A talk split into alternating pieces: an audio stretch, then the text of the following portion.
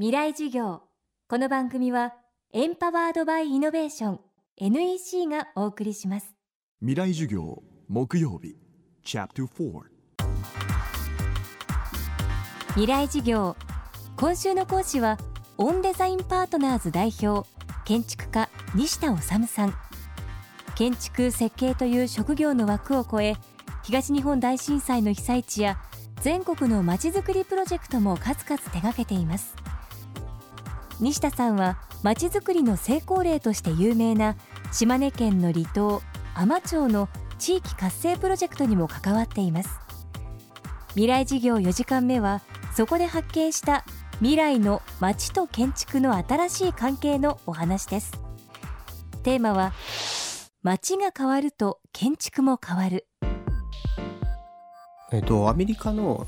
NPO で Teach for America っていうアメリカの大学生の就職ランキングでここ数年ずっと1位を取っているあの、まあ、教育支援 NPO があるんですけどそこが非常に面白いことを言っていて30年後に今の職業の6割がなくなってると。まあ、要は変わっているということですね。で、僕が小学校の時に、えー、IT っていうのはなかったんですよ。で、でも今自分の周りを見たら、あのノートパソコンがないと仕事ができない人ばっかりだし、本当に IT あの環境があの作っているいろんな仕事を、すごいたくさん仕事あると思うんですね。あそういうことが30年後また起こるんだっていうのをすごい感じるんですよ。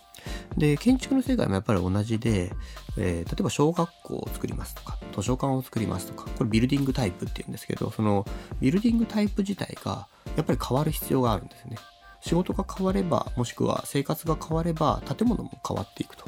最近僕、海士町という島根県の離島に関わってるんですけど、そこでは、その学びの場を考える。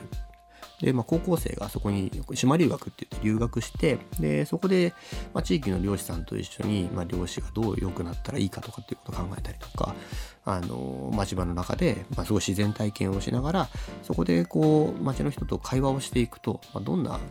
あの、これからは島の未来が必要なのかとかっていうのを考える場所が生まれてるんですね。でそういうのって、学力っていう意味での学びとは違う、地域のことを考える地域力みたいな学びなんですけど、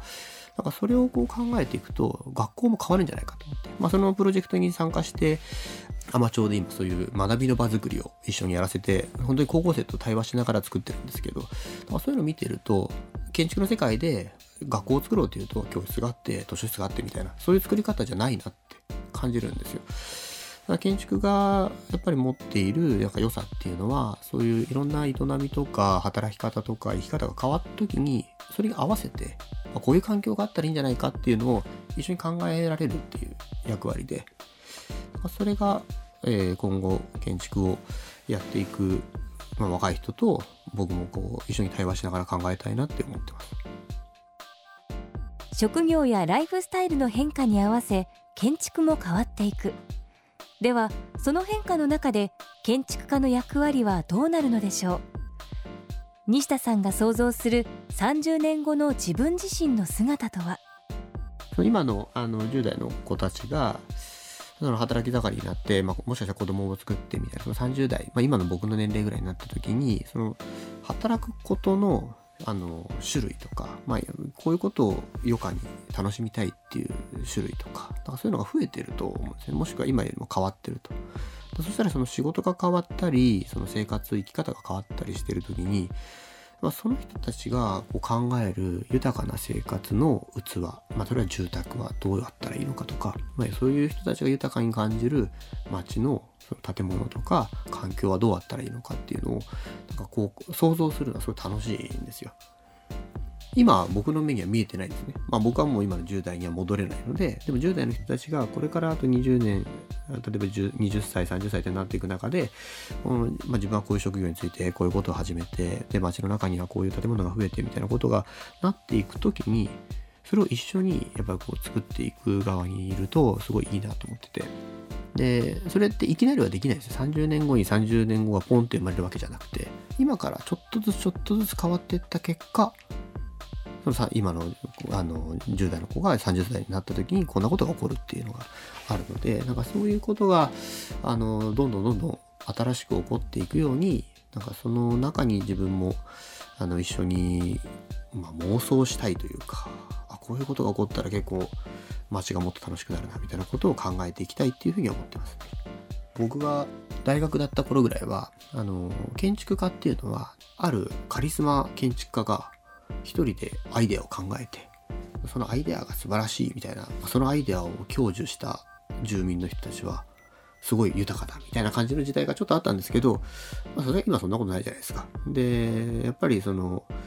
生活の知恵みたいなものっていうのは10人いれば10種類の知恵があるのでそれが集まった方が絶対豊かなんですよね。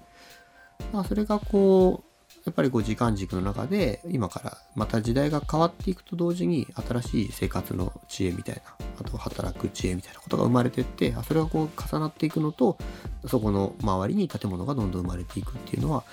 同時に考えられると非常に面白いなというふうに思ってます。未来事業今日は街が変わると建築も変わるをテーマにお送りしました。そしてお知らせです。先日放送した FM フェスティバル2014未来事業明日の日本人たちへを再放送することになりました。山崎真理さん千住博さん伊藤豊さんをはじめとした日本の地のフロントランナーの貴重な講義です。放送は12月29日月曜日30日火曜日それぞれ夜8時からです。